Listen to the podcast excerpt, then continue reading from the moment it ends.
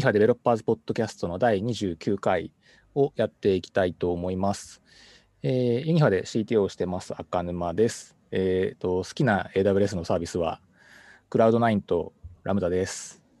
はい。もうなんか今まで自分の自己紹介でこういう、こんなこと言ったことないんですけど、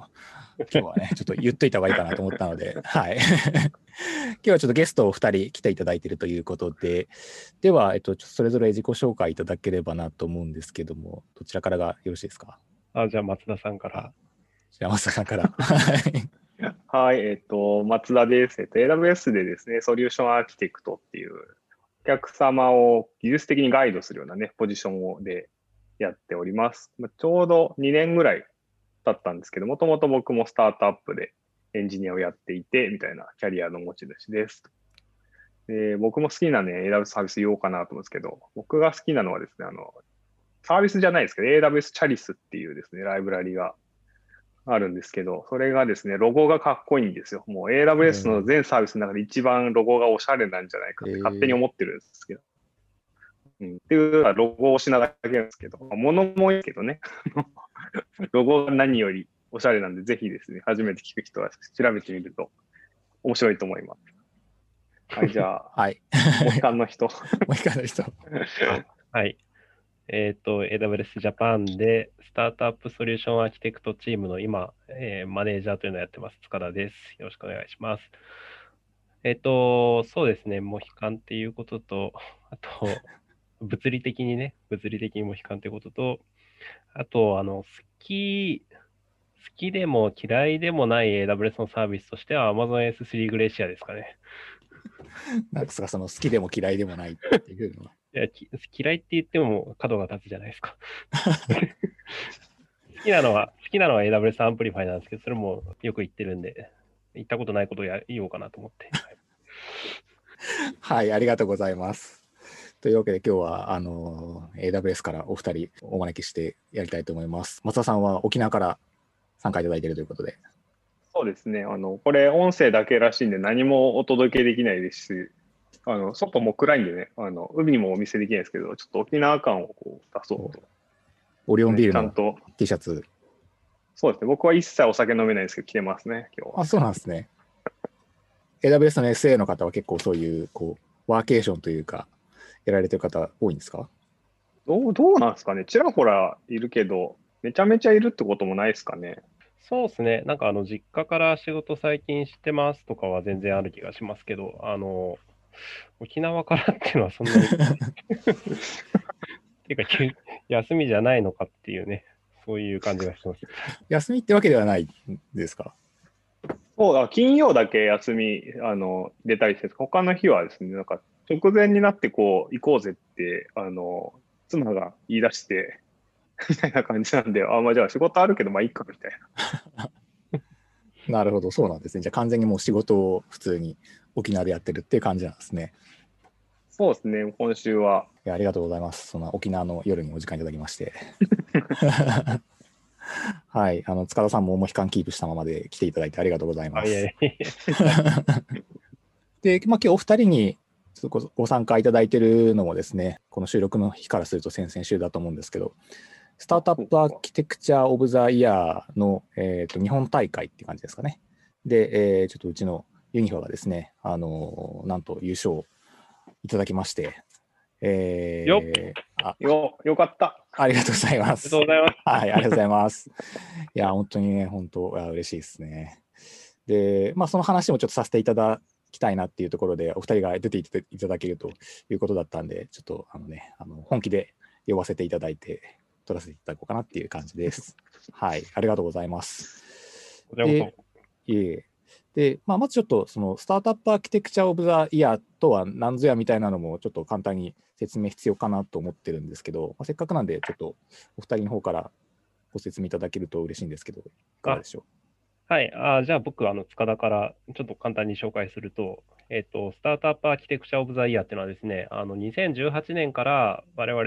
AWS Japan がやってるイベントというか企画というか、ピッチコンテストでして、で、やりたかった思いはですね、あのスタートアップでピッチコンテストっていうのをやると、こうよくその CEO とか、こうウェイウェイって言ったら怒られるのかな？あの集まる カンファレンスっていうかあるじゃないですか。とか、ピッチコンテストとか、ビジネスバトルとかあると思うんですけど、そうじゃなくてこう、我々スタートアップソリューションアーキテクトでこう日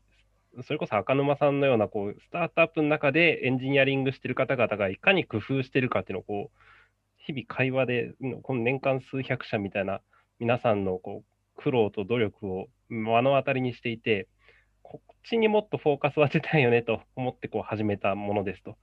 で、えっと、AWS だからせっかくなんで、こうアーキテクチャ、テクニカルな面にフォーカス当てたピッチバトルやりピッチバトルやりたいねっていう話で、え2018年からやりましたと。で、あれですね、今年はその先、赤沼さん、国内、日本大会っておっしゃったんですかね、っていただいたんですけど、あの今年からはそれがこう、功績がというか、意義が認められて、グローバルな大会になったということで、あのそうですね、日本決勝で、この後は赤沼さんは世界に飛び立っていただくとそうですね。は、はいい。いうものになったのが、スタートアップアーキテクチャ・オブ・ザ・イヤーですかね。はい。はい、ありがとうございます。あれですよね。記念すべき、あの、初代日本代表ってことですね。あ、その通りです。はい、その通りです。ーなんかねすごく、すごくいいタイミングで出させていただいたなと 思ってるんですけどね。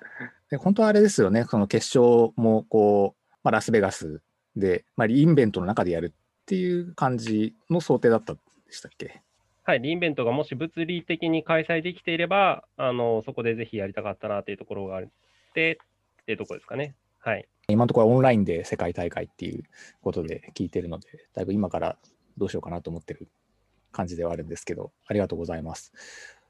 結構なこう大規模にやられてる感じですかね。特に今年はそうですよね。去年までは、その AWS サミット東京に合わせて、その中のこう2枠とかをぶち抜きで使ってやるとか、そんな感じでやってたんですけど、それもかなり、なんていうんですかね、手弁当っつったらあれなんですけど、僕が審査委員の審査シートを朝、ワードから印刷してとかやってたんですけど、はい、なんか今年は世界規模になってますね。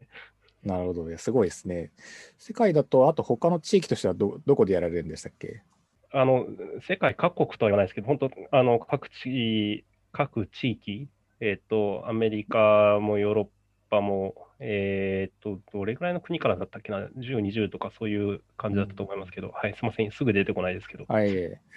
あ結構。基本あれですよね。あの、サミットともともとは、平成、あの、一緒にやろうみたいなのがあったんで、イメージ的には、まあ、あの、サミットをやっている、ちょっとあの、一対一対応してるから、ちょっと確認しないとあれなんですけど、なるほど、並行してというか、同時にやるイメージって感じだったんですね。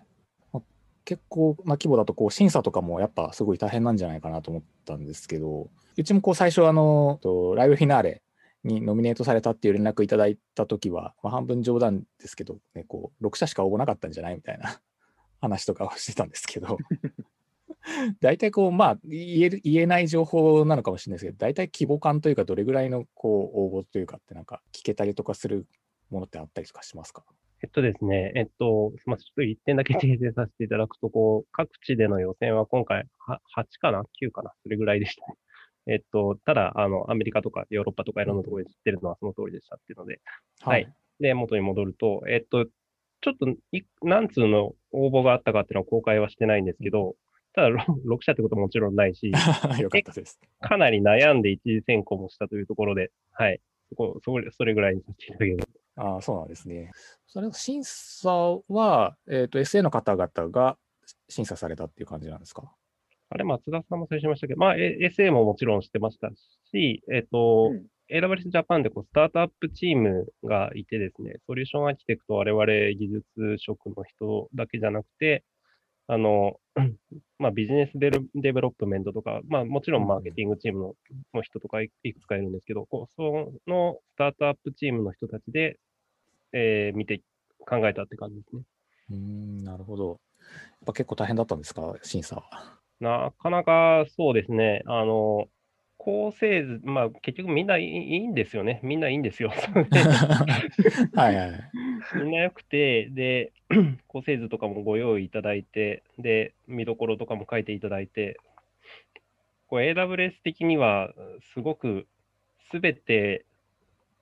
出していただきたい情報でしかなかったりして、もちろんそのなんかお面白みがあるとか、そういうところとか個人差はあるんですけど、なんで基本全部いいみたいなところの上での審査みたいな、そんな、そういう大変さがうんあるからですね。なるほど。なんかこう、裏話的なあったりとかしないですか？だいぶざっくりなあれですけど。まあ、裏話ではないですけど、あの、純粋に見て、丸抜つけてっていう話じゃないと思いますし、あの、その後にこうメンターがついて、ちょっとブラッシュアップしていきましょうみたいなフェーズがあるので、まあ、っていうとこの振れ幅みたいなのはある程度考慮しないといけないですよね。メンターついて掘って、ブラッシュアップしてもなんかあんまり変わらない。あ あこれってあの実はもうあのちょちゃんと背景とかを聞くと、あのよりなんだろう深いことがいけそうなのか、まあ、あるいはあのそうでないのかみたいなところとかもあるので、まあ、そういったところがこう、その出てきてる資料ももちろん重要ですけれども、まあ、他のすごい難しいですけど、純粋に上がってきたものを見てこう、うん、90点、こう85点みたいなもうはなかなか難しいので、そういう意味でなかなか選考難しいです。あそうですよね。単純にこうなんか数値化できるってわけでもないですもんね。それぞれのアーキテクチャも。なるほど。まあ、今こうメンタリングの話もちょっとこう出していただきましたけど、まあうちもこう、ね、松田さんとあとあの岡田さんにメンタリングいただきまして、えーおかげでなんとかプレゼンもできたかなと思ってるんですけど、岡田って今名前が出たんですけど、岡田はですね、あの僕はあのソリューションアーキテクトなんですけど、えーユニファさんの、えー担当のアカウントマネージャーが岡田っていうものが、一旦今ちょっと名前出た感じですか、ね。ああ、はい、そうですね。ありがとうございます。はい。いつもこうコミュニケーション取らせていただいてるんですけど、やっぱあのメンタリングがないとなかなかこう大変だったなというか、気はしますね。あ、メンタリング役に立ちましたか？役に立ちましたか？いや、それはもちろん役立ちましたね。やっぱ5分しかないじゃないですか、プレゼンが。うんで、もっと時間長ければね、こうなんか言いたいこと全部言ったらいいっていう気はするんですけど、この5分の中でこう何を一番アピールすべきなのかっていうのは、ね、こうプロダクトとして大事なところももちろんあるんですけど、まあやっぱ一応ピッチコンテストというからにはこう、ね、どうやったらこうアピールになるかみたいなところって、まあ、なかなか、ね、こう特に初参加でもありますし分かんないんでじゃあその5分の中で何をアピールするのがいいのかっていうのは最初に聞けたのでやっぱそれでこうどういうあのプレゼンにしていくかっていうのはだいぶこう定められたかなとは思いますね。まあ、あれがなかったら多分だいぶ的外れなところをこう5分の中で喋ってた可能性もあるので本当はいやいや、そんなことは全然、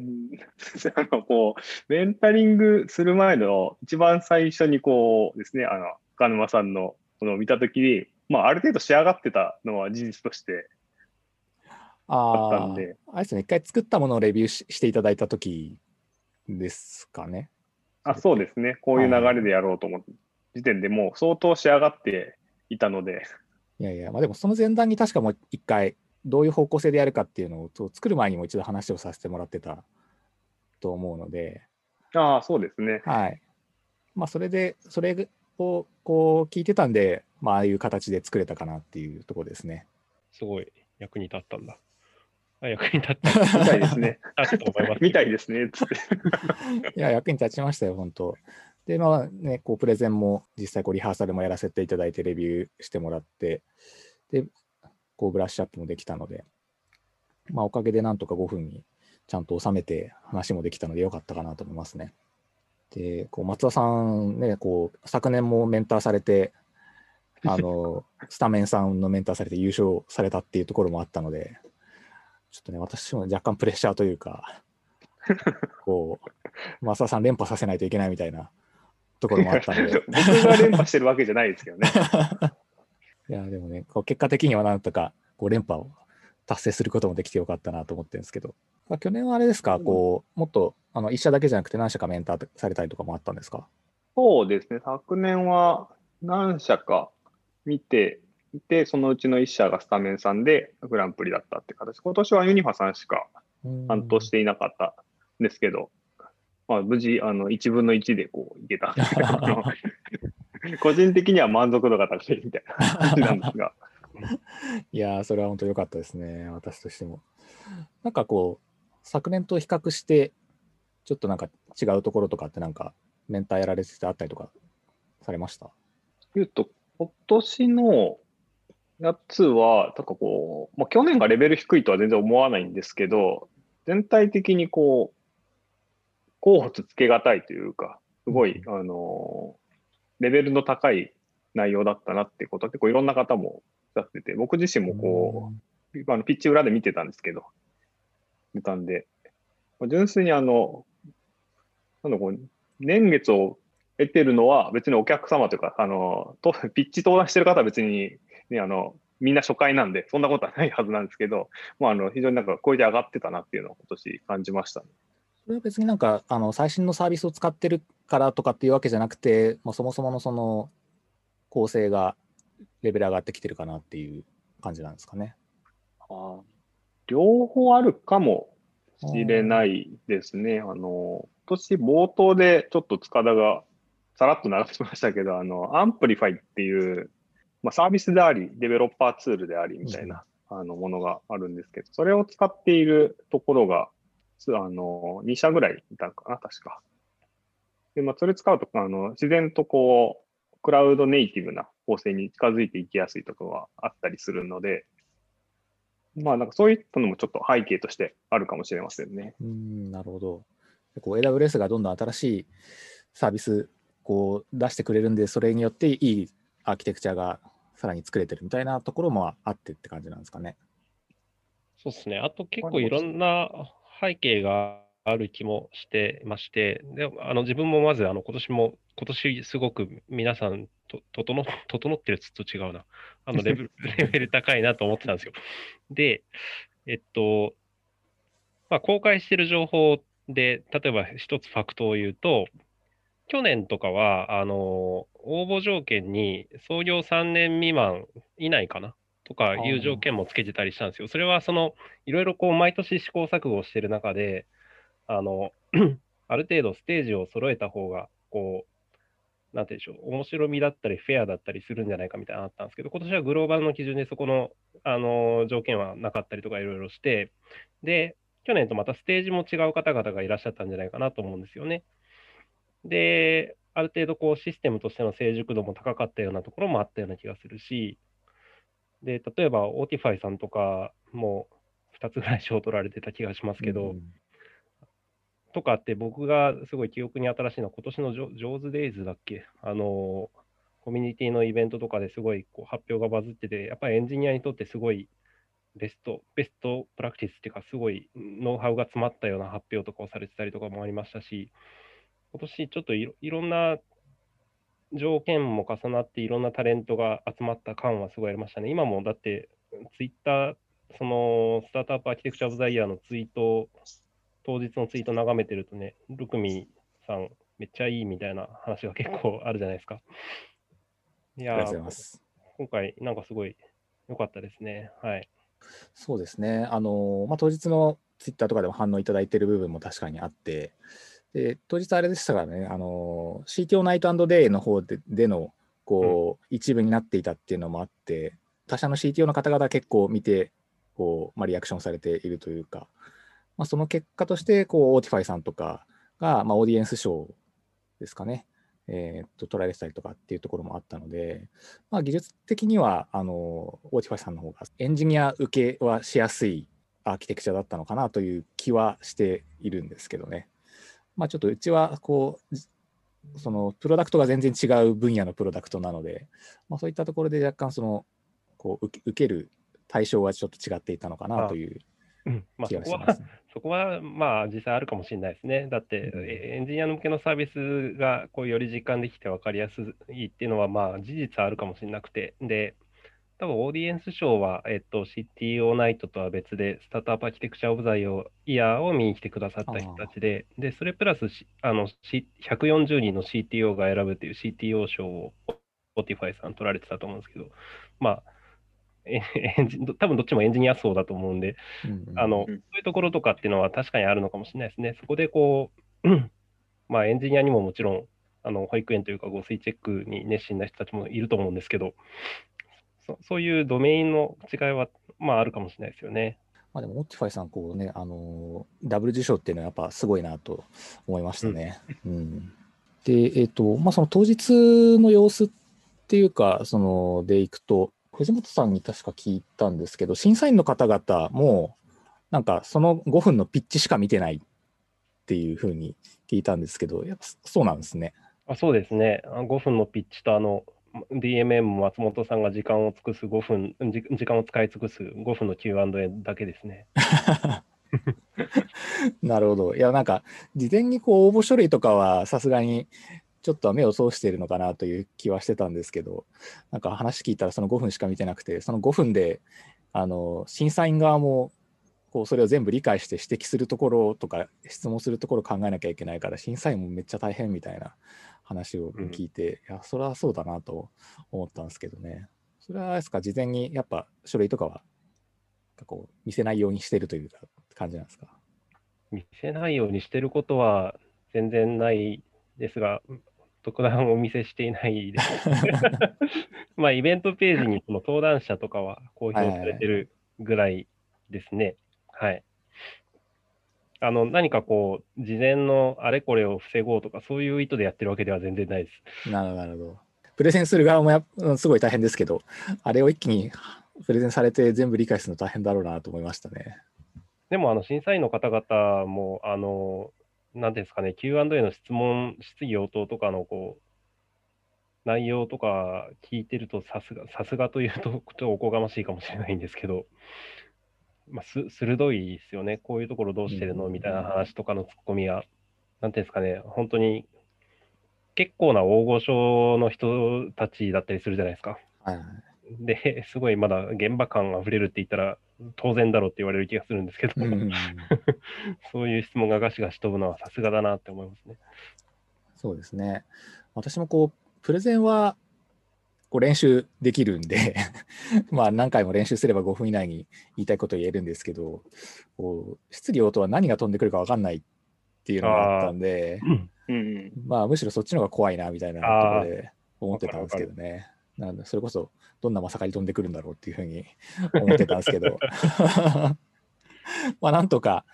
こうそれなりに答えられたんでよかったなと思いましたけどね。うんうんうん怖いですよね、Q&A。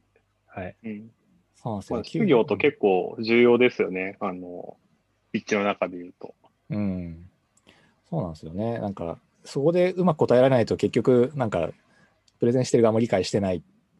ていうふうになんか思われそうですし、あそこはちょっとだいぶビビってましたけど、答えられる質問だったんで、よかったなと。いや、素晴らしかったです。ありがとうございます。いや、本当こう結構、あの、私順番が、プレゼンの順番最後だったので、全然他社のプレゼンを見る余裕がなくて、あのなるほど、なるほど。そうなんですよ。こう、なんかずっとイメージトレーニングというか、自分のプレゼンの練習ばっかしてたので、イメージで。なので、こう、全然他社の聞いてないんで、どんな質問が飛んでくるのかとかもよく分かってなかったんで、いやー、ちょっとね、怖かったんですけどね。ピッチ見てる感じだ、中沼さんのピッチを見てる感じだと、結構こう、離れしてる感じはあったので、結構余裕なのかなっていう雰囲気は感じたんですけど、結構意外と緊張されました、本番は。そうっすね。あのーあそこの場に行って始めちゃえばいいんですけど、なんか順番が来るまでってすごい緊張するなと思ってて、これはあのささっき名前出た岡田さんとも話してたんですけど、ちょっと朝から吐きそうになりながらちょっと練習してますみたいな話をしてて、で、あの、AWS のオフィス、あのトイレ綺麗なんで入っても大丈夫ですみたいな。何の話をして入ってすっきりしてプレゼンやってくださいみたいな風に言われたんですけど。いやーししかもこれあれなんですよね。当日は完全にこっちの事情なんですけど、あの、当日うちの会社の取締役会が直前にありまして、本当にプレゼンの直前の時間、あの、あ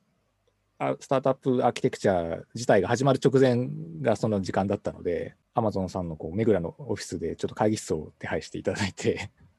そこでリモートで自社の取締役会に参加した後に、こう、プレゼン行くみたいな感じだったのが、またこう、そこに輪をかけてちょっとなんかね、あの緊張するシチュエーションだったんですけど、大変な中でありがとうございます。いやこちらこそ。岡田さんにありがとうございます、本当。いやーあの、岡田さんにいろいろ手配いただいたんで、なんとか。いやーよかったですけどね。はい。でも、あれじゃないですか、こう、逆にこう運営される側もすごい大変だったんじゃないですか。それこそコロナのあれとかもあって。ああ、そうですね。その、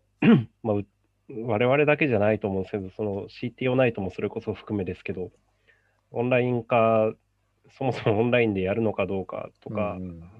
まあ、今回ね、あの、お越しいただいて、最小限の方々にお越しいただいてやるっていう形を取りましたけど、どこが現実的なラインなのかみたいなのは、もうやるまで、あの、実感ができずにやりましたね。そうですよね。結果でも、それこそ赤沼さんたちもなかなかあの場でピッチするのも大変じゃなかったですか？オーディエンスが審査員しかいないじゃないですか。そのなんか結構微妙、微妙というか独特な空気のあふれる会場になってたなと思いますね。そうですね。まあでも、やっぱりこう、完全にオンラインよりはまあ話しやすかったかなという気はしますね。まあ自宅でこう PC の前で一人でいるよりは、まあああいうこうちゃんとした場がああった方が、まあまだやっぱだいぶ気分的には違う。かなとは思いますね。まあ、確かにこうね、オーディエンスが全然あのいないんで、どこを見て喋るのがいいかっていうのは、ちょっとこう悩んだ感じはありましたね。こうね、なんかカメカメラを見て、カメラ目線がいいのか、こう審査員の人を見るのがいいのか、うんプレゼンの、自分のプレゼンが映ってるモニターを見るのがいいのかみたいなのは、ちょっと結構あって、ちょっとなんか、だいぶキョロキョロしてたんじゃないかなっていう気はしますね。いやー、やりにくいですね。やりにくかったですね。いや、でもね、かあのかなりあの、それこそ感染対策とか、すごいしっかりされてたんで、ね、こちらとしてはすごく安心してやらせていただけたかなと思いますけどね。あありがとうございます。うんすごいあの設備もなんかうん、すごいしっかりされてますよね、あそこの辺の放送の、放送というか、配信の。そうですね。あの、なんか、ブロードキャストっていうか、配信専用の、スタジオ、ああの、百数十人、200人前後以上かな、入る大部屋でありつつ、うんうんライブ配信専用設備とスタッフが常備された部屋が、あそこですね。うんなのではい。普段いろんなものに使えるんですけど、今回は、はい、配信機能だけをフル活用したみたいな感じでした。もともとちゃんんとしてたんですけど、今回あれですね、あのちゃんとこう、テレビで見るようなアクリル板も用意されてて、とそれどこで買ってきたんだろうな、みたいな感じはありましたけど。そうっすよね。あの、なんか、リハーサルの時かな？あの、なんか、あの、ステージ上も、こうね、あの、なんか、アクリル板で仕切られてありましたもんね。あ、そうですね。あの、CTO ナイト、スタートアップアーキテクチャオブザイヤーの後の CTO ナイトでパネルディスカッションやるときは、そうですね。あの、藤本さんとかとうんアクリル板で仕切られた状態で話したりとかしてましたね。うん。いや、すごいですよね。そこの辺の設備まですごいしっかりされてるなと思って。さすがにそこはすごい、あの、あ、これが Amazon かみたいな。いや、ちゃんとしてますね。ちゃんとしてます。一言じゃないですけど。なるほど。アマゾンで買えたりとかするんですか、アクリル板が。あれ買えるのかな？買える、買えるでしょうけど、買えるでしょうけど、ななんていうんですかね、その社、社員とお客様のやっぱり安全を第一にみたいなのが、ものすい。ごい強く、あの、社内でもメッセージされていて、それがすごい徹底してる。その辺もやっぱり大大変っちゃ大変でしたね。こう、あの、具体的にあの部屋に何人まで入っていいのかみたいな、例えばそういうガイドラインとかですね、がすごいきっちりしていて、そこも含めてのイベント設計だったので、はい。なるほど。まあ確かにあれだけ広いところだったらね、結構入っても大丈夫じゃないかっていう気もしちゃいますけど、でもだいぶ制限されてましたもんね、人数的にも。そうですね、かなり制限されて、はい、あの審査員の人たちも、ね、ポツンポツンと離れた机に座らされてというか。はいはい、そうですね。こうすごいこう感覚が空いてたんで、こうまあよりこうあれでしたね。こうどこを向いてたらいいのかっていうのは結構、ね、大変でしたよね。こうは幅があるんで。そうですね。なんかもっとじゃがいも。ポッドキャストだと、音しか届かないんで、ちょっと残念ですけど、写真をこうお見せしたいですね。ああ、そうですね。会場の。はい、確かに。でもね、こう、本当はね、まあみんな、オーディエンスも含めてやっぱり現場でやれると一番良かったとは思うんですけど、まあでも、ああいう場を用意していただけたんで、こう私としては全然やりやすかったなと思いますね。あ、よかったです、ね、はい。ありがとうございます。ありがとうございます。塚田さんも、えずっと司会されてて大変だったんじゃないですか？大変、大変、いや、まあ、あの、お仕事があってありがたいなと思いながらやって ちょっとトラブったんですよね、当日ね。あの、あ、そうか、あの、赤沼さんはそれこそ、こう、取締役会やってる頃かどうかわかんないんですけど、あの、スタートして最初10分ぐらい喋ってたんですけど、実はその10分間音声が聞こえてなかったってことが分かって、分かってこうやり直したりしてたんで。そうなんですか？その10分丸々ですか、はい、もうドタバタでしたね。そうなんですね。俺は、いやなんかね、その10分間、じゃあ僕は口パクでいろいろやってたんだなっていう思いと、その、藤本さんとか審査員の皆さん、その藤本さん、松本さん、名村さん、竹内さんに、あの、立って一礼とかしていただいてたんだけど、あ全部何も聞こえない。はいなるほど。まあ、確かにこう自分が喋っただけだったらいいですけど、そういう他の方もあれだとなかなかやり直して辛いところがありますよね。そうですね。もうやるしかねえなっていうことで、あの視聴者の皆さんには大変ご不便をおかけしましたっていうところですけど、はい。あの、もう予定も何もあったもんじゃないみたいな感じで なるほど。そうか、その分押し押しちゃうってことですもんね。そうですね。ただでさえ押しちゃダメって言われたんで、もう、もう、もうどうしようもないな、これと思って。はい。俺は悪くないと思って。まあ確かにね、塚田さん喋ってるだけですからね。はい。でもちゃんとね、生放送してますっていうことですね。あ、そうですね。あの、あのもうライブ録画して、ライブって文字つけてるだけじゃないですよ。ちゃんとライブですよ。ああ。いや、確かにライブ感があっていいかもしれないですね、見てる方としては。うん。あとね、あれですね、その大変っていうところで赤沼さんにも関係あるところで言うと、あの、えっと、審査時間中に、あの、6人の方のピッチが終わってから10分間、その審査員の方に審査していただくっていう時間で、そこでこう、今年は あの、皆さんに一言二言ずつ、あの、インタビューを僕の方でして、で、その時間を有意義に使うっていうつもりでやってたんですよ。で、はい、あの、赤沼さんにもね、こう、2、3もお伺いしたりしたと思うんですけど、はい、で、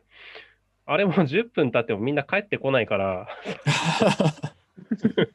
どうしようかなと思っても、あのいろいろ話、ねこ、それぐらいだったらもう2、3問ずつみんなに聞きたかったなと思ったりして、で、うんうん、言いたかったのは、それぐらいなんか今回審査が白熱してたらしくて。あそうなんですね。はい。あの、僕はちょっと毎回司会をやってて、あの審査の瞬間に立ち会えてないのがいつも悔しいんですけど、うんうん、今回全然帰ってこなかったなと思って、なんかそういう感じで長引いてたみたいですね。へ松田さんとかもやっぱその審査の現場はやっぱこう分からないっていう感じなんですか？僕はですね、あの名村さんとか竹内さんがいらっしゃってる、そのグランプリ優勝を決める審査とは別で、あの SA 賞って別であったと思うんですね。そっちの方の部屋で、まあ、あの話をしてたりしてたので、で隣長いなみたいな。なるほど。じゃあそこは完全に別でやられてたんですね。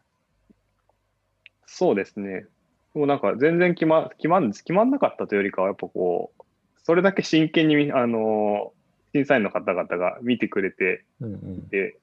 まあ、ありがたいなと思う反面、あの 司会は大変そうだなと思ってました。つなぐのがね。そうですね。エセ賞ね、銀冠さん、よかったですね。まあ、そうですね。あの、はい、みんな、まあ、人生予定通りにはいかないなっていう感じが 壮大な話になってきましたね。こう審査するとかしようと思うと、結構こう、何がこの企業とかこのビジネスモデルにとってバリューになってるんだっけとかを結構真剣に考える、一社一社考えることになるので、なんか純粋に勉強になりますね。なるほど。そこの審査の段階では、その、なんかさらに追加情報とか、いやそのビジネスモデルというか、その会社自体の情報もいろいろこう収集された中でやるって感じなんですか？まあ、収集したとかは特にないですけど、あのあくまでそのピッチの中で話されてた内容の中で、あの赤沼さんだとこう、まあ、信頼性とあの命を預かる仕事なんで、そういうとこを考慮した上でのアーキテクチャでみたいな話をされてたと思うんですけど。なるほど。じゃあ、そのピッチの中からそういったこう情報も拾いつつ、その会社の特性だったりとかっていうのを考慮されてる感じなんですね。そうですね。それを踏まえて、これ本当にそれに貢献してるのかなみたいなのを、6社ね、あの全部真剣に考えると、なかなかこう、いや考えること自体が結構、あの、勉強になるなとか、あと審査の基準に、これ冒頭でそうあのお話ししてなかったですから、ウェルアーキテクテッドフレームワークっていう、なんか AWS が提唱してる、えー、なんか優れたあのシステムを構築運用するためのベストプラクティス集みたいなものがある、ありますけど、まあ、あの、赤沼さんはもちろん、それを踏まえた上で構築されてたとは思うんですけど、はいそれを、まあ、あの、本当にあの、実現できてるのとかとか、乗っ取ってるのかとか、で、それやった上で本当にビジネスに貢献してるのかっていうのを、目の前のアーキテクチャに対して考えるっていうのは結構、なんか、すごい、ある意味いい筋トレになりますね、あの、開発の。うん、なるほど。しかも、審査の時間って、それこそさっきの10分の間で判断しなきゃいけないってことですもんね。6社にじっくりそれをやってったら、ちょっと10分ってあっという間ですよね。うん、なかなか難しいですよね。うん、それは確かにこう瞬発力というか、すぐに判断するこうスキルも必要だから、確かにだいぶ鍛えられそうな感じしますね。ちなみにあの動画のアーカイブみたいなの、当日の様子ってこう公開されたりとかするんですか？ああ、ちょっと確認しておきます。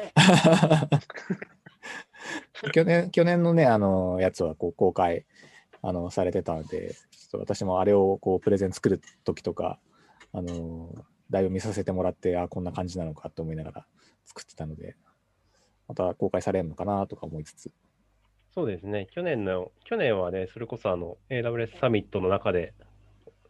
の枠組みでやってたんで、あのサミットと同じ仕組みで公開されてるんですけど、はい、そういえば、はい、ちょっと確認しときます。いやちょっとね、私もあの他社のプレゼンを今度はじっくり見たいなと思って。うんうんうん、あの見てる余裕がなかったので、当日は。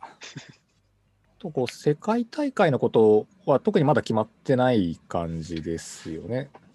そうですね、ちょっとまだ詳細をあの公表できるような状況ではないないというか、あのいろいろこれから決まっていく感じですね。うんうん、11月っていうことぐらいっていう感じですよね。そうですね、11月下旬末ぐらいに。はい。はいはいまあ、ちょっとままた場所もどうなるのかまだ決まってないというか、まあ、またこう集まって、えー、どっかこう伺ってやるのか、自宅からやるのかみたいなところもまあこれからなのかなというふうに勝手に思ってるんですけど、自宅からやるとなんかどうなんだろうなというふうにはちょっと、まあ、気分的なところで思ってるというか、なんか世界大会感あんまなさそうだなみたいなふうにあとあの、えっ、と、実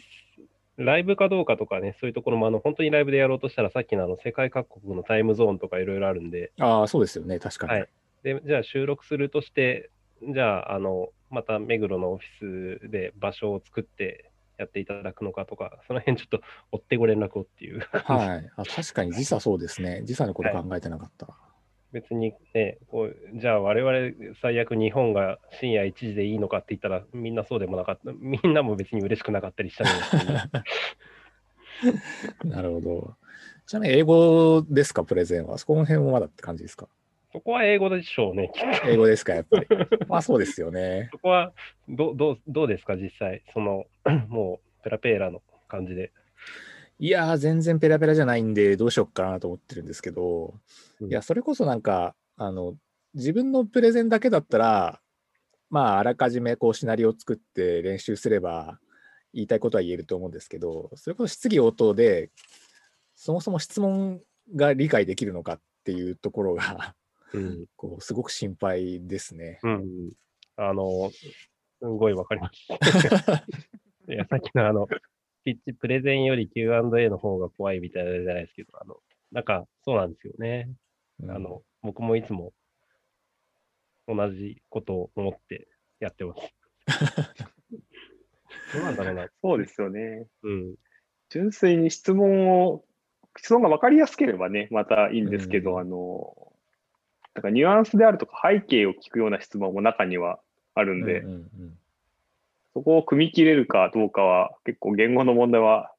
ありますね。そうですね。まあね、こう日本語でも結構内容によっては答えるの難しかったりとかするところに、英語での質問って、まずその質問を理解するところをちゃんと理解した上で答え考えなきゃいけないっていうのが、いやー、ちょっとなんか、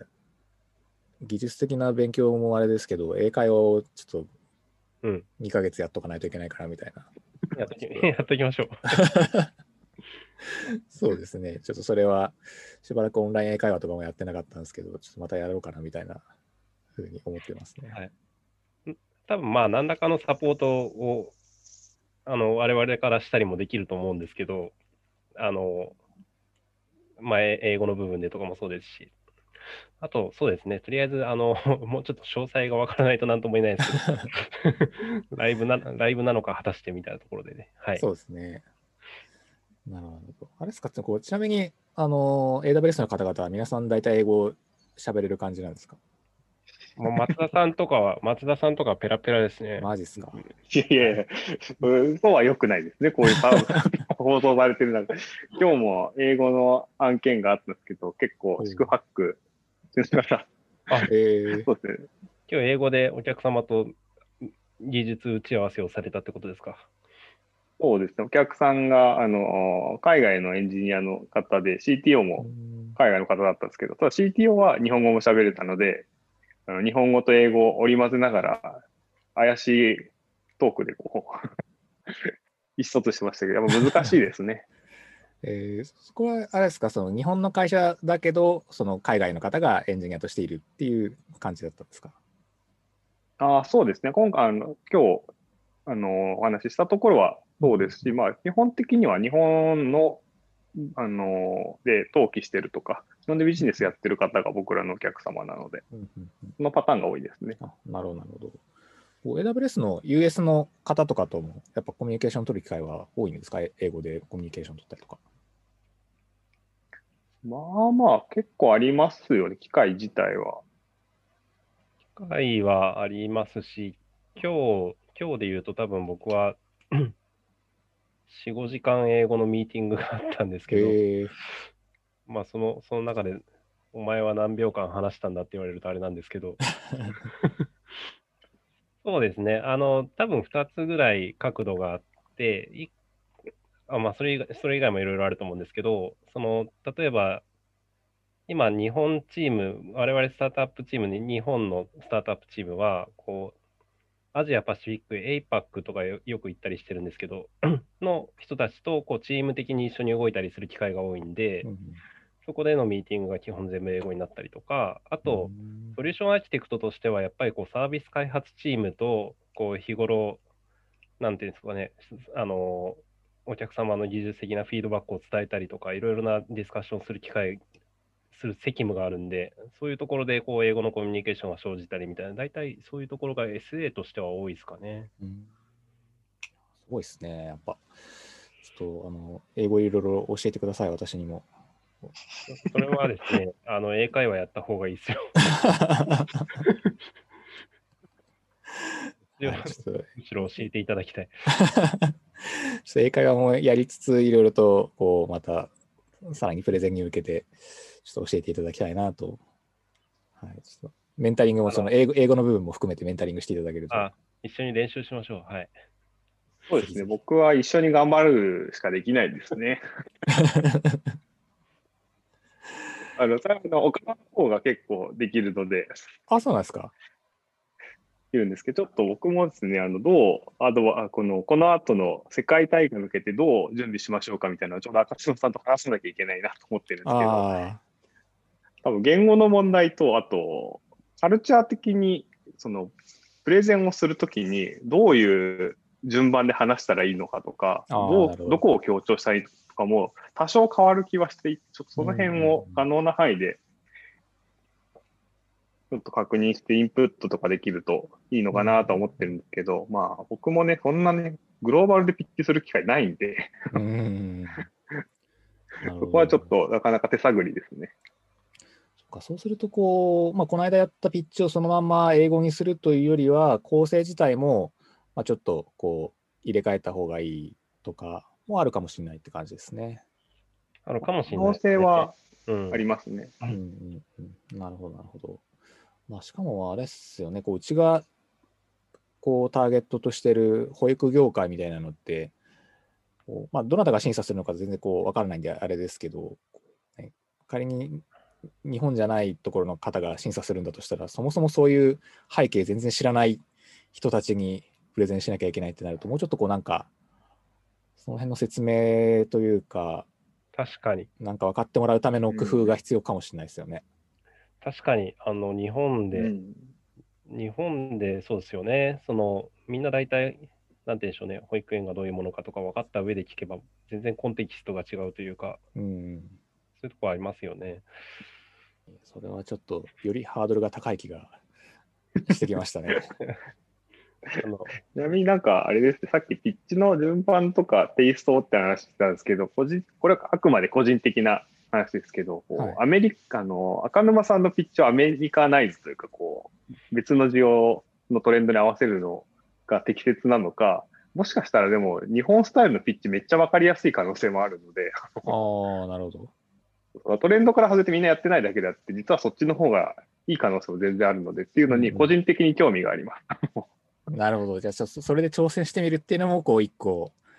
まあ、やってみてもいいかもって感じですね。結果として、この人の説明めっちゃ分かりやすいし、スライドも超分かりやすいじゃんみたいな。になる可能性もゼロではないなと思って、ちょっとそこにも興味はあるけれども、ちょっとどっち転ぶか分かんないので、ちょっと、あとまた別途お話ししましょう。そうですね、はい。あれですね、あの、アメリカだけから来るわけじゃなくて、さっき言ったそのヨーロッパだったり、あの、アジアだったり、いろんなところから来るはずなんで、うん、もう別にどれが正解とか、どれがスタンダードみたいな、多分ない状態になるんじゃないのかなっていう気がします。うんうんうん、そうですね、確かに。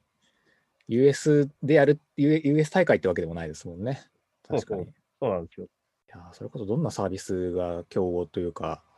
出てくるのかも全然ちょっとね、イメージわかんないので。わかんないですね。面白いですね。まだこれからでしたっけ、他の国の大会は。えー、っと、どうだったかな？ちょっと他の国が今どういうステータスかわかんないですけど、多分住んでるところもあるんじゃないですかね。ああ。なるほど。じゃあちょっと後でググってもし決まってるとことがあればちょっと探ってみようかな。うん、そうですね。これで他の国のそれこそ動画が見れたりしたら分かりやすいんですけどね。ああ、そうですね。見たいですね、うん、それは確かに。情報ありましたら後でいただけると。もちろん。助かります。はい。あの、やっていきましょうということで。はい、ぜひぜひ。はい。技術的な話なんかしていただけることがあればぜひぜひぜひしていただきたいなと思ってるんですけど、当日、こう、まあ、どんなところ評価いただけたかみたいなところを、もし、あの、話させていただけるんであれば、ぜひぜひ追加で話させてもらえればなと思うんですけど、当日の藤本さんからのコメントにも、こう、あったので、こう、私の理解としては、あの、なんか技術的にすごい尖ってるわけではないんだけども、まあ、プロダクトとして求められているところを、こう、しっかりやってるというか、っていうところが、こう、評価いただいたのかなというふうには思っていて、で、実際使ってるサービス、AWS のサービスとしても、なんかすごく最新のものをこう使いこなしてるというよりは、まあ、それなりに前からあるものをしっかり使って構築していて、まあ、デザインフォーフェーラーだったりとかっていうところも一応考えた全体構成になってるっていうところを評価いただいたかなというふうに思っているんですけど、なんかその辺ってこう、SA の方だったりとかから見て、もしどんなところかっていうところがあれば伺えるとすごく嬉しいですね。インサインのが、もう、あと、ソリューションアーキテクト内でも話は出てたんですけど、まあなんか新しいかとかいけてるかっていうよりかは、やっぱこう、ビジネスの要件に合っていることをまあ、あの、着実に最後までやりきるみたいなところ、すごい重要だよね、みたいなのはあったので、まあ、それが評価されるのかどうか、ちょっとピッチやってみないと分かんないところだったので、個人的にはドキドキしてたんですけど、うん、あの、なんで、そこは、あの、評価される感じですかね。松田さんも、あの、ツイッターとかでも言ってもらってましたけど、やっぱネットワーク的にこうサーバーに接続できなくなった場合だったりとか、その接続の安定性みたいなところまでこう含めているっていう点は、こうね、こう拾っていただいてたので、まあ、そこは、ね、こう入れさせてもらってよかったなというふうには思いますね。これもこう、あれ、メンタメンタリングしていただいたときはこう、そもそも AWS のサービスの話とはちょっと直結しない部分もあったんで、あのまあ、プレゼンから除外しようかなというふうな気もしてたんですけど、まあ、全体のアーキテクチャという点ではすごく評価いただけたかなと思ってるので、はい、そこは良かったなと思ってますね。そうですね、あれは、あれは良かったですね。なかなかできている企業さんいないので、その、そもそもクラウドに到達するまでのネットワークが切れたときどうするんだっけみたいなところとか、で、本質的にはすごい重要なところだと思うので、あのぜひ触れていただきたいなと思ったんで、あの、そこが伝わったのも良かったですね。ありがとうございます。あの、あの後懇親会的な感じで、ちょっと藤本さんともちょっと話をさらにさせてもらった時も、やっぱり、あの接続をこう Wi-Fi じゃなくて 4G に振ったのは、あれは賢かったよねみたいな風にこう言ってもらえた部分でもあったんで、うん、やっぱりこう、こう藤本さんが過去にこう直接経験されたのか聞かれたのかはちょっと今覚えてないんですけど、やっぱりその環境を用意するためにまず、そのサービス提供側が Wi-Fi の環境を設置するところからやんなきゃいけなかったみたいな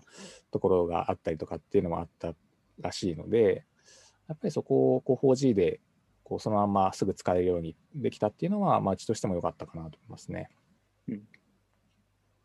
そこの選択が良かったっていうのもあると思うんですけど、あのウェルアーキテクテッドフレームワークの中にも書いてあると思うんですけど、こう、システムの要件決めるときにちゃんとビジネス的な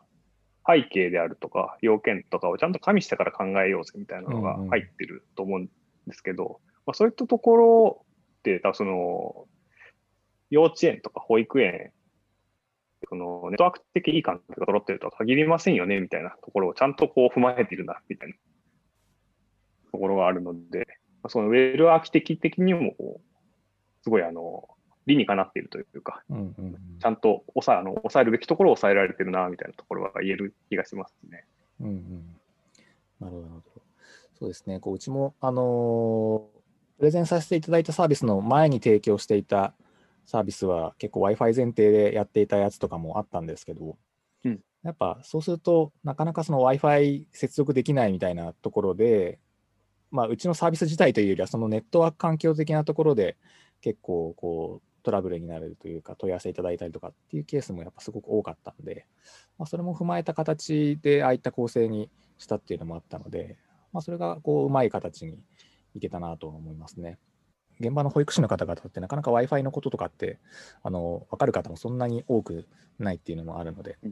うん、そこが一個解消できてたのは良かったなと思いますね。そうですね。あとあの、さっき赤沼さんがおっしゃった、その、まあ、別に、なんていうんですかね、技術的にチャレンジすること自体はエンジニアとしては大事だと思うんですけど、それがこう事業にいかに直結してるかみたいなところの方が重要だっていうのがすごい現れてたのかなって思ってて、で、その Design for Failure のそのね、あのシステム、コンポーネントは落ちて当然であるみたいな考え方が実践されている点とか、すごいハイレベルなところでしっかりしているようなところがすごい良かったんじゃないかなという気がしますね。うん、この間、あの、ちょっと他の勉強会でも、あの、そのこの間、 Startup Architecture of the Year の時のプレゼンをベースにまた話をさせていただいたケースがあったんですけど、まあ、そこもま AWS 勉強会っていう感じだったんですが、やっ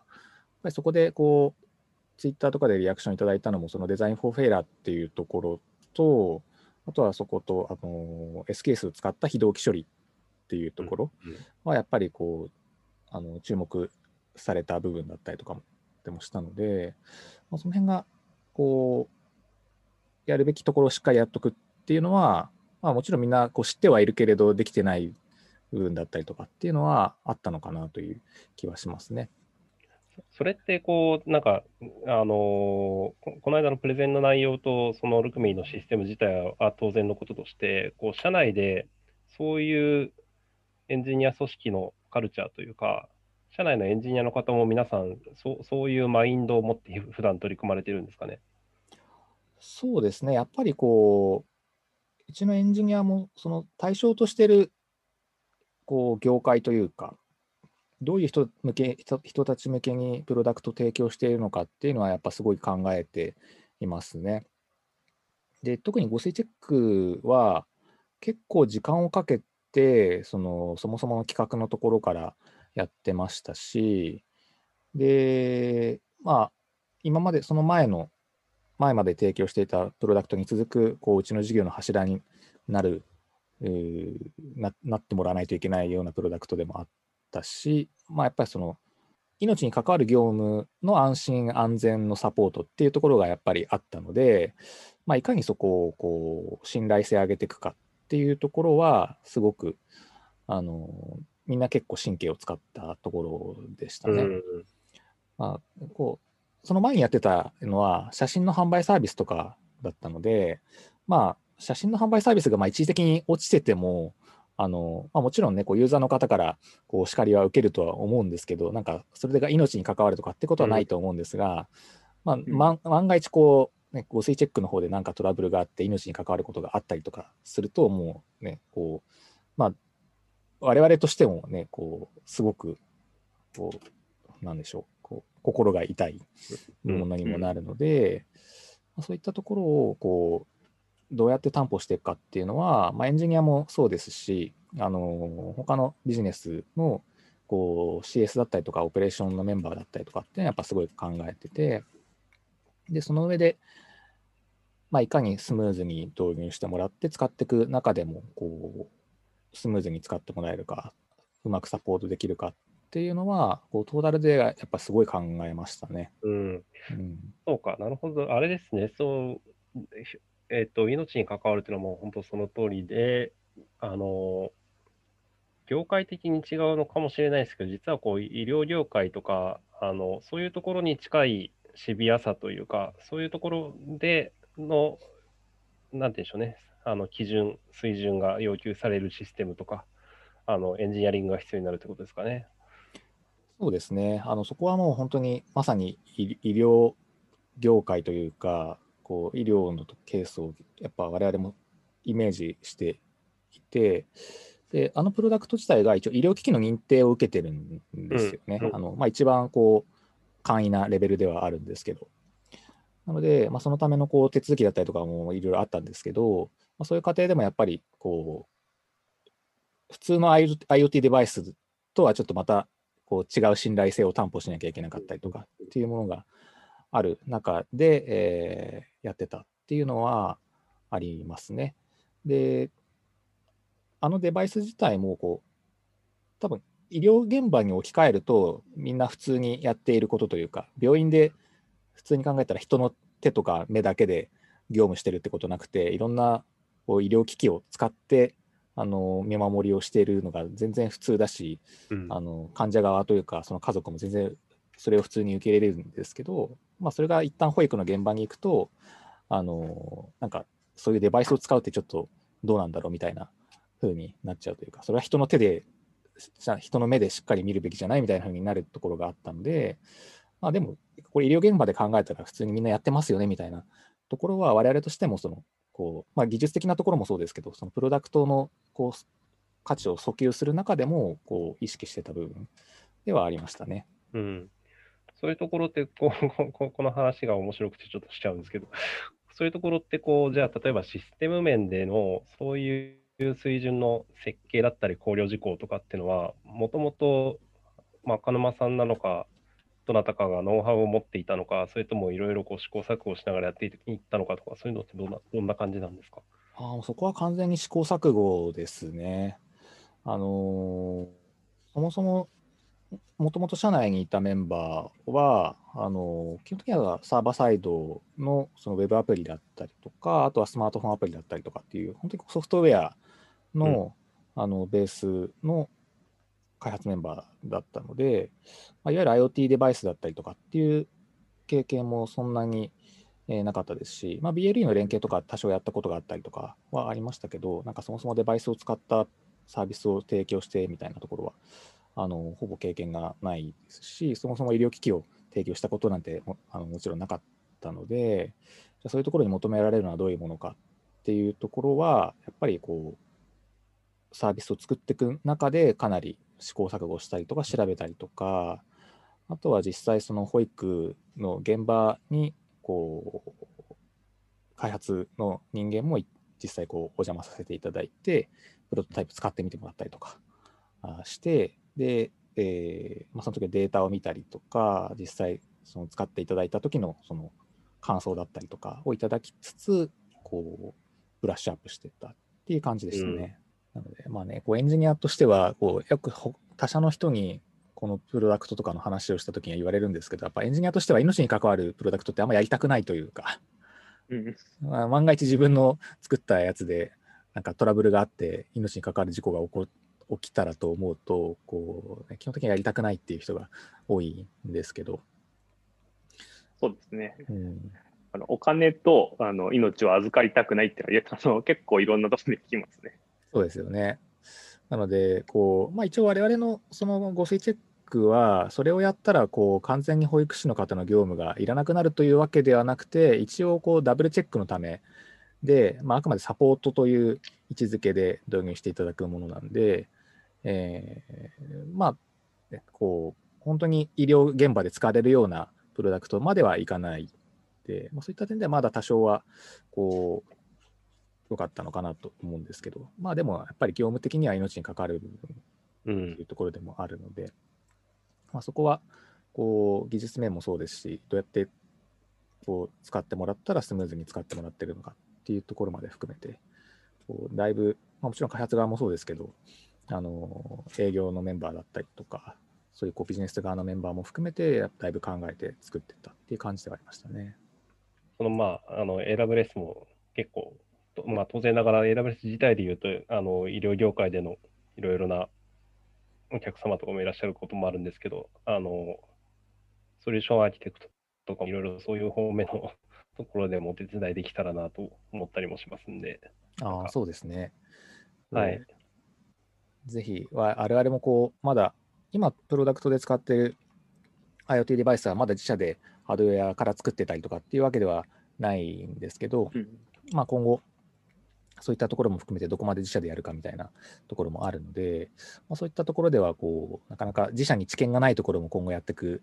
っていうのうんも十分考えられるんで、そういう時はぜひこう、あの AWS の方々がこうあの連携されてる会社さんの情報とかもいろいろともらえると、我々としてもすごい助かりますね。そうですね。まさにそういったところを、まあ、デバイスだったり、IoT のデバイスだったり、医療関係だったり、まあ、医療機関そのものだったりっていうところと、まあ、ひょっとしたらね、おつなぎするとかそういうところもあるかもしれないし、その、我々スタートアップチームがあるように、こう、医療系を専門に見るような、あの、チームというか、そういうものもあったりするんで、そうそういう知見を何か、何らかでお役に立てるところがあればっていうのはね、すごい今聞いてて思いました。ありがとうございます。そうなんですね。医療医療系を専門に見見てらっしゃるところもあるんですね。あります、あります。そういうチーム。えはい。ーそこはまた、プレッシャー、プレッシャーさもそうですね。まあ、もう、あの、そうですね、そうでしょうねっていうか、そうです。ですし、あの、もちろん、その、あの、ヘルスケア、ライフサイエンスと言われるようなところを、まあ、まさに手掛けてらっしゃるスタートアップの皆さんっていうのも、お客さんに当然ながらいらっしゃるんで、うんうんうん我々も、まあ、ただもう悲観してるだけじゃなくてですね、はい。そういう、そういう話もいつもしてるという感じで、はい。なるほど。医療関係とか、あの、まあ、もし、ああの、まあ、塚田さん自身がやられてるわけじゃないであれだと思うんですけど、やっぱ、新しいものとか導入とか、なかなかハードルが高そうなイメージはありますね。こう、例えば、こう、新しい AWS のサービスが出たから、こう、すぐに、こう、導入というより、ある程度枯れてきてから、うんいろいろとうん使われていくのかなみたいなところもあるので、まあ、そういったところも含めていろいろとこう話を聞けるとすごく。そうですね。はい、あります、あります。そういうのありますし、あの、私の場合だとどちらかというと、さっきの、あの、命とお金で言うと、フィンテックのお客様と話すこととかはすごい多いんですけど、あの、あとあれですね、その業界のの体質、体制みたいなところもさることながら、やっぱり規制が、なんていうんですかね、あの、例えば dedicated なインスタンスじゃないと許さないとか、その、いうところで、こう、新しい技術を使いやすい、使いにくいみたいなところが決まってきたりもするんで、なかなか難しいですね。うん、なるほど、なるほど。まあ、いろいろ縛りがありますよね。やっぱりこそうですね。う、うん、クラウ法的要件とかは結構やっぱ多いですよね。ああ、そうなんですね。まあ、業界によりけりですけど、で、そこのなんかうんうん法的要件に、まあ、あの、ヘルスケアであったり、フィンテックであったり、まあそれぞれ異なる守らなきゃいけないガイドラインとか、うんうん。法令とかある中で、それ理解した上で、あの、組んでいかなきゃいけないのでって言ったときに、そっちのガイドラインも理解してるし、まあ、AWS のサービスとか、あの普通の開発の知見もありますよね、みたいなメンバーがいるっていうのがさっきあの塚田が話してた話ですね。うん。なるほど。なので、まやっぱその、プロダクトを作る側からすると、そういう知見を持った方にサポートしていただけるっていうのは、やっぱすごく嬉しいところではありますね。あの、うちも、こう、今はだいぶこうメンバーも増えたので、まあ、例えば、こう、ホームのメンバーだったりとか、もう、こう、しっかりいるんですけど、それこそ、こう、ご垂チェック作ってきた頃って、なんかそういう法的な縛りがどこまであるのかとか、その医療機器の認定取ったけど、じゃあ実際こう、プロダクトを運営運用していく上では、どういった縛りが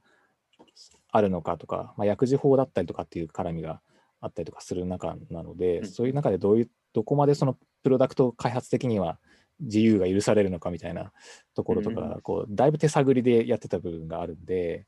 まあ、そういったところまで含めて、こう、サポートいただけるであれば、すごくやっぱり、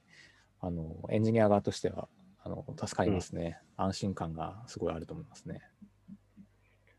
もう、そうですね。あの、何でもできますとは絶対言わないですけど。そうですね。あのぜひ、はい。とりあえず声かけてみていただければ、あの、あはい。使えるもの何でも使い倒すみたいな感じで使ってもらえればいいんじゃないかなと。はい。使い倒していただければ、とりあえず何か投げて、なんか出るかもしれない。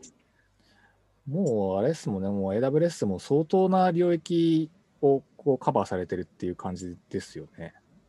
基本基本的にはそうですね。あの、あらゆあらゆる領域というか、あらゆる業界というか、だと思いますね。うん、そうですよね。もうなんかね、そ最近もなんかちょっと話題になってたりとかありましたよね。私まだちゃんと直近のニュースあんまよく見てないんですけど、こう、政府系のやつをこうあ AWS ー上でみたいな話もなんかで出てましたよね。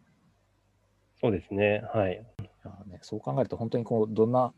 業界でもこう、すでにカバーされてそうですもんね。そうですね。どんどん広がってるんで、うん。最近だとあの、グラウンドステーションっていう、なんか人工衛星と通信する 地上局のサービスとかも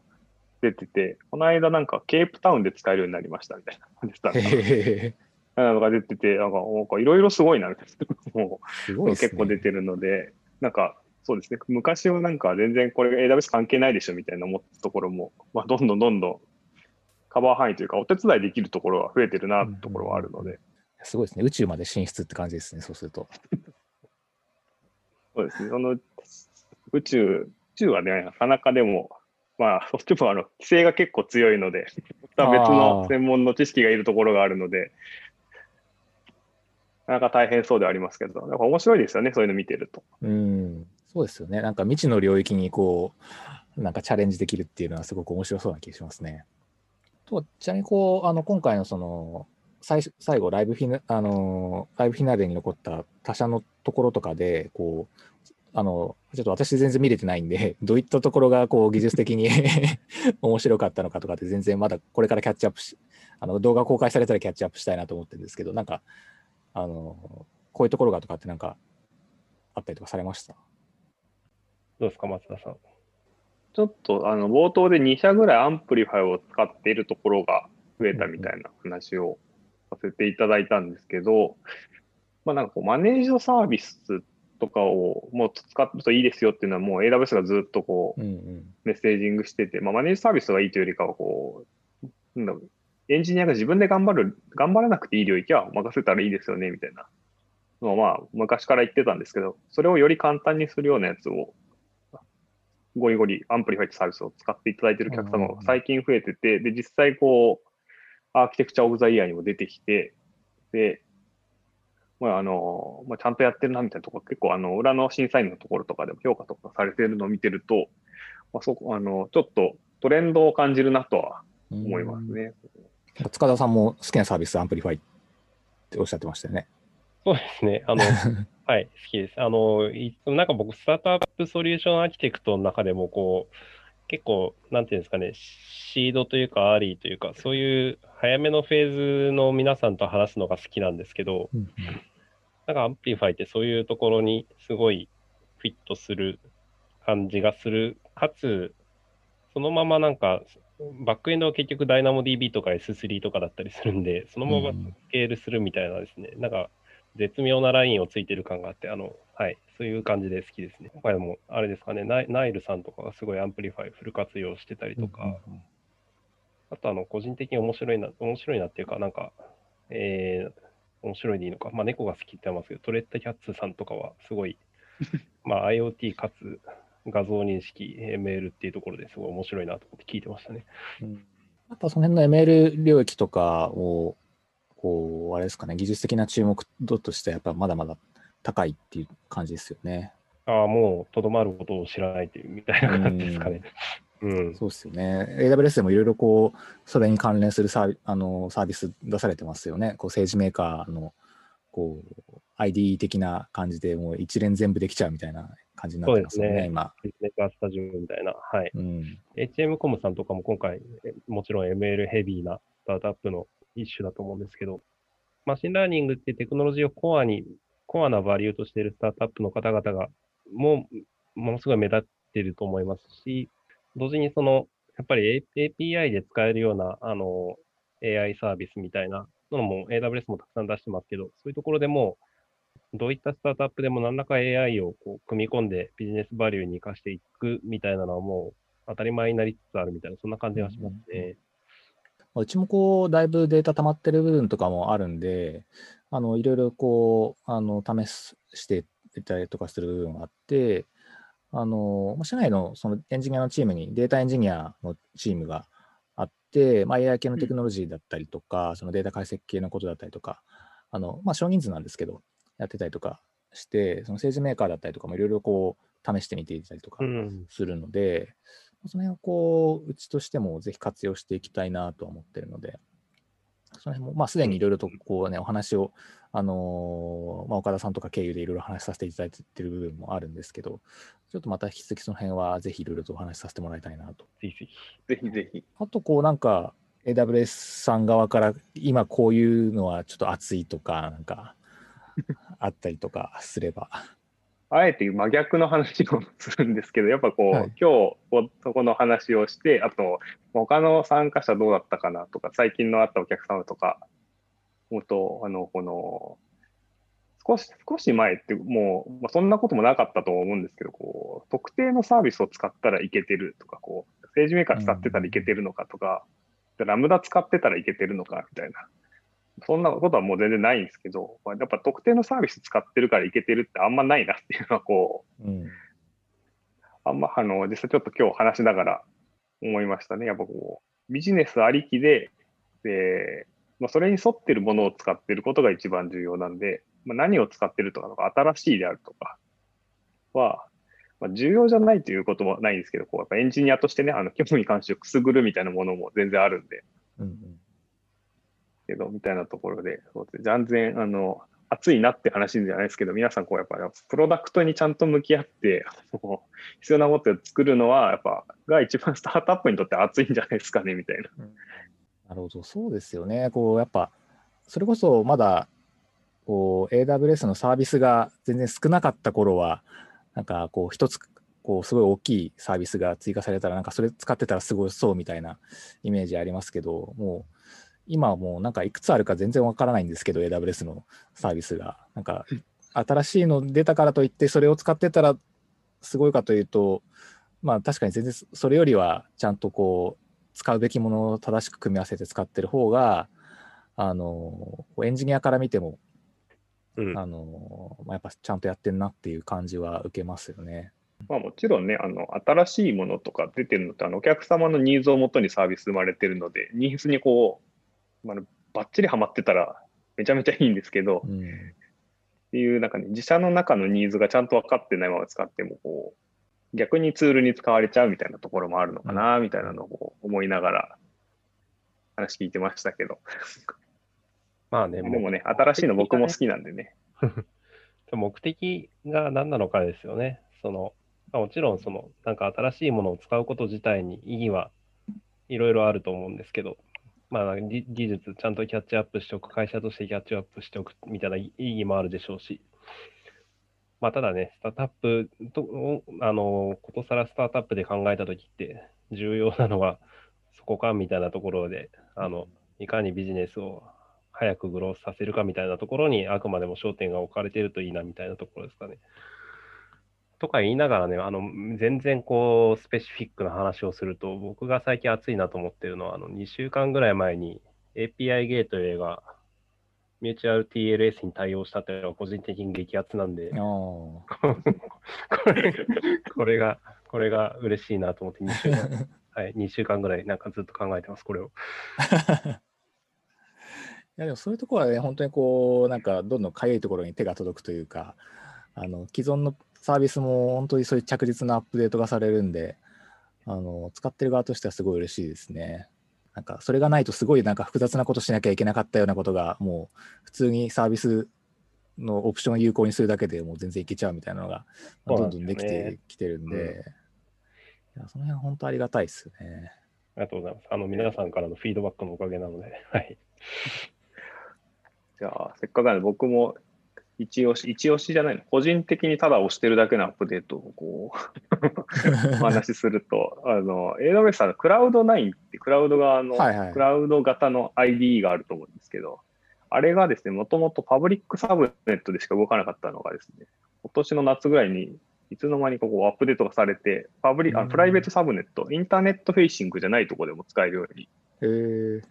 なっていてですね、まあ、あのセキュアな環境でも使えるようにまあ、もちろんあのパブリックに置いててもちゃんとポート絞ったりしてれば、あのリスクは最小限なんですけど、あのよりセキュアに使えるようになったっていうのをですね、まあ、僕あの僕らもですね、アップデート多いと追い切れてなくて、ついこの間知って あの結構感動したんですけど。そうするとよりこう縛りがきつい環境でもこう使えるようになってくるっていう感じですよね。あそうですね。セキュリティ的に厳しい環境の開発環境を用意する際とかには、すごい適してるんじゃないかなって気がしますね。うんうんそうですよね。こうなんかそれこそインターネットに接しちゃいけないようなこう、サービスを作んなきゃいけないとかっていう時にもそれだったら使えるっていう感じですもんね。なるほど。私もあの最初の自己紹介でも言いましたけど、クラウド9結構好きで、あのそんなに 全然使い込めてるわけじゃないんですけど、あの AWS のサービスといろいろシームレスに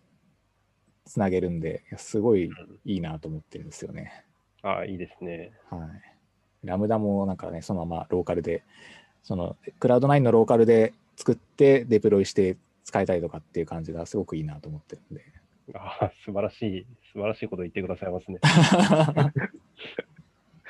なんか、もし的外れだったらあれですけど、個人的にこう CTO っていろんな業務抱えてらっしゃるじゃないですか。なんで、はい、開発業務とかって結構細切れになることあるので、こうタスクがこう結構いっぱい抱えられてる方に、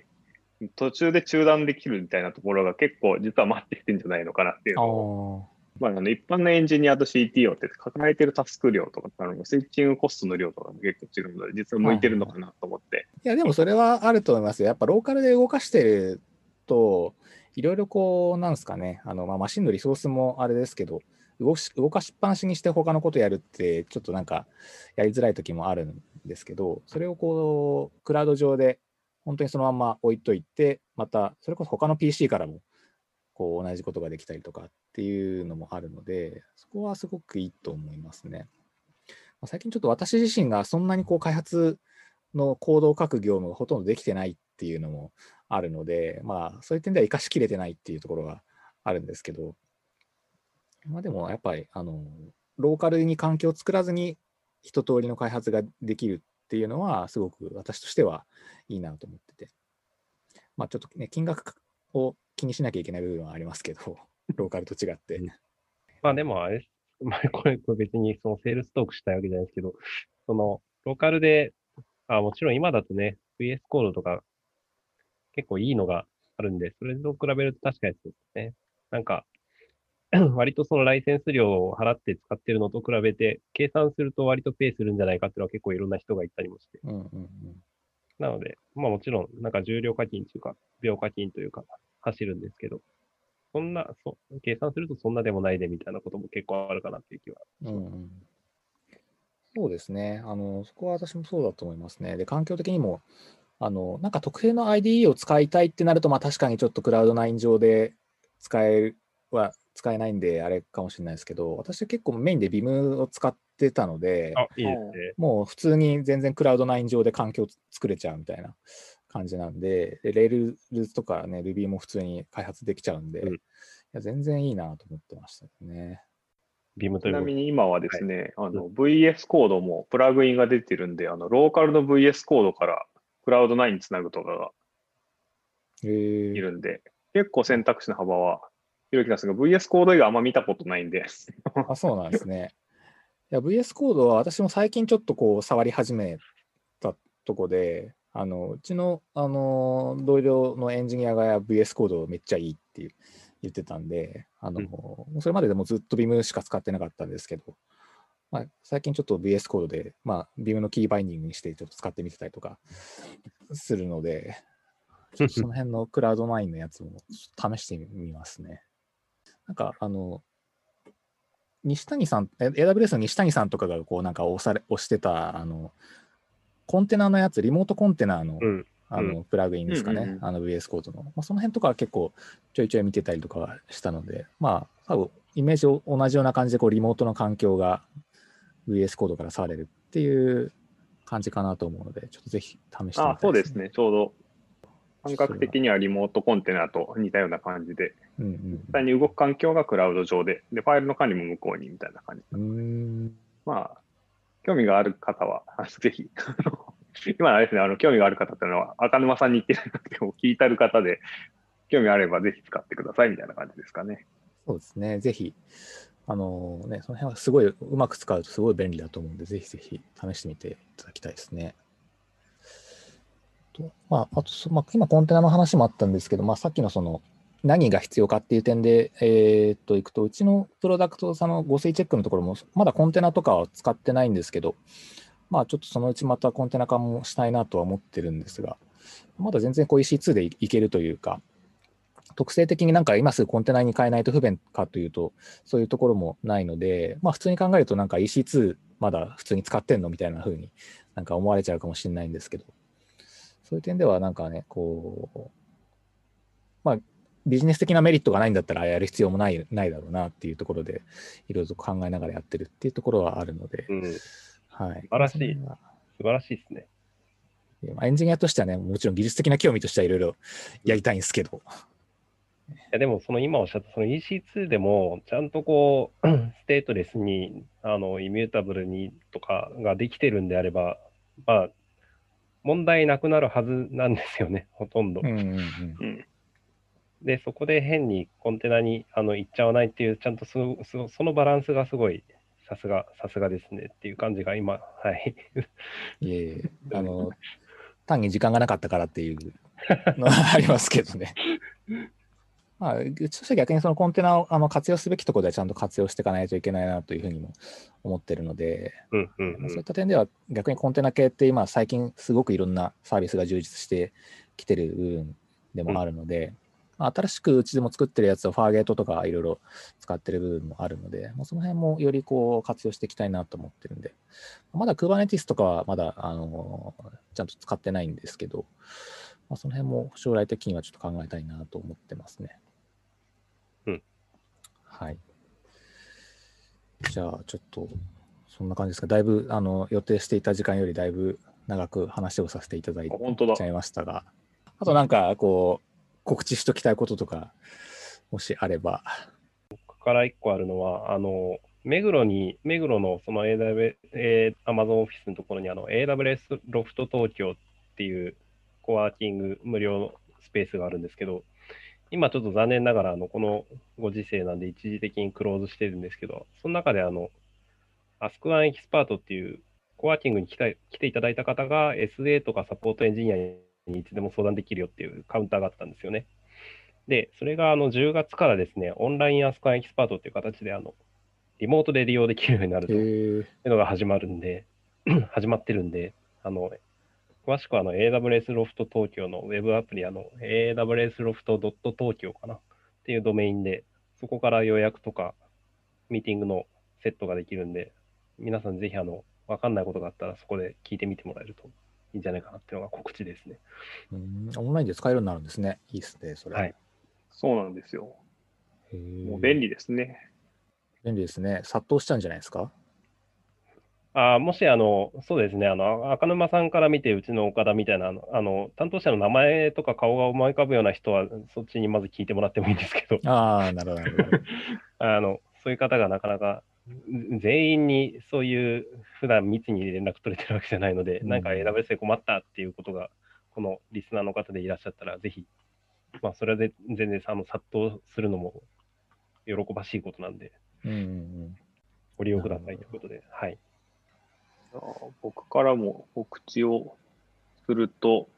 全然あの、それとは毛色の違う話なんですけど、AWS ってなんか毎年 DevDay っていうイベントをやっていて、はいそれが10月20から22の3日間オンラインでこう開催するので、まだの方は登録していただくと面白いかもしれませんと。で、今年はですね、なんかゼゼネラルセッション、まあ、キーノート的な、キーノートですね、のゲストがすごい豪華で、あの台湾のあの IT 担当大臣かな？と、正式な肩書きを今見てますが、あデジタル担当大臣ですね、をやってられてるオードリー・タン、タンさんが出演されたりだとか、うん。あと、Java の父ですね、あの、ジェームス・ゴスリンが、今 AWS の社員なんですけれども、来て講演したりします。あと、これはですね、あの、僕もこの間してびっくりしたんですけど、野田クリスタルさん、あの、R1 に出られてた方ですね。が、なんか、個人でですね、あの、ゲームを作られてるへえ、あ。プログラマーであるみたいらしくて、あの、普通にエンジニアとしてセッションもら持たれてるあ、そうなんですね。へえ。ぜひですね、あの、僕も内容で把握してないんですが、あの、ぜひですね、あの、見ていただけると楽しめるんじゃないかなと思います。へえ豪華ですね。なんか、オードリー・タンさん来るとはすごいですよね。そうですね。すごいですね。会いに行ける大臣みたいな感じに。まあ、会えないんですけど、オンラインなんで。まあまあ。最近いろんなとこで見ますけどね。なんか僕、この、そのゼネラルセッション、キーノートでジェームス・ゴスリンと話すはずなんですけど、まだ何も決めてない。へえ。お、じゃあ早速英語で話される感じですか？あ、なんか日本語でいいらしいんであ、、そうなんですか？はい、同時通訳が入るらしいんで。ああ、なるほど、なるほど。そうなんですね。私もぜひ登録させていただきますので。よろしくお願いします。はい。はい。よろしくお願いします。はい。では、えーっと、もうちょっとだいぶ時間も、えーっと、経ってしまったので、一旦こんなところで今日は終わらせていただこうかなと思うんですけど、まあ、うちもまあ告知というか、あの、採用を絶賛、あの、してますので、はい、あの、こんな感じで AWS の方々ともいろいろとやれますので、ぜひぜひ応募していただけると嬉しいなと思っております。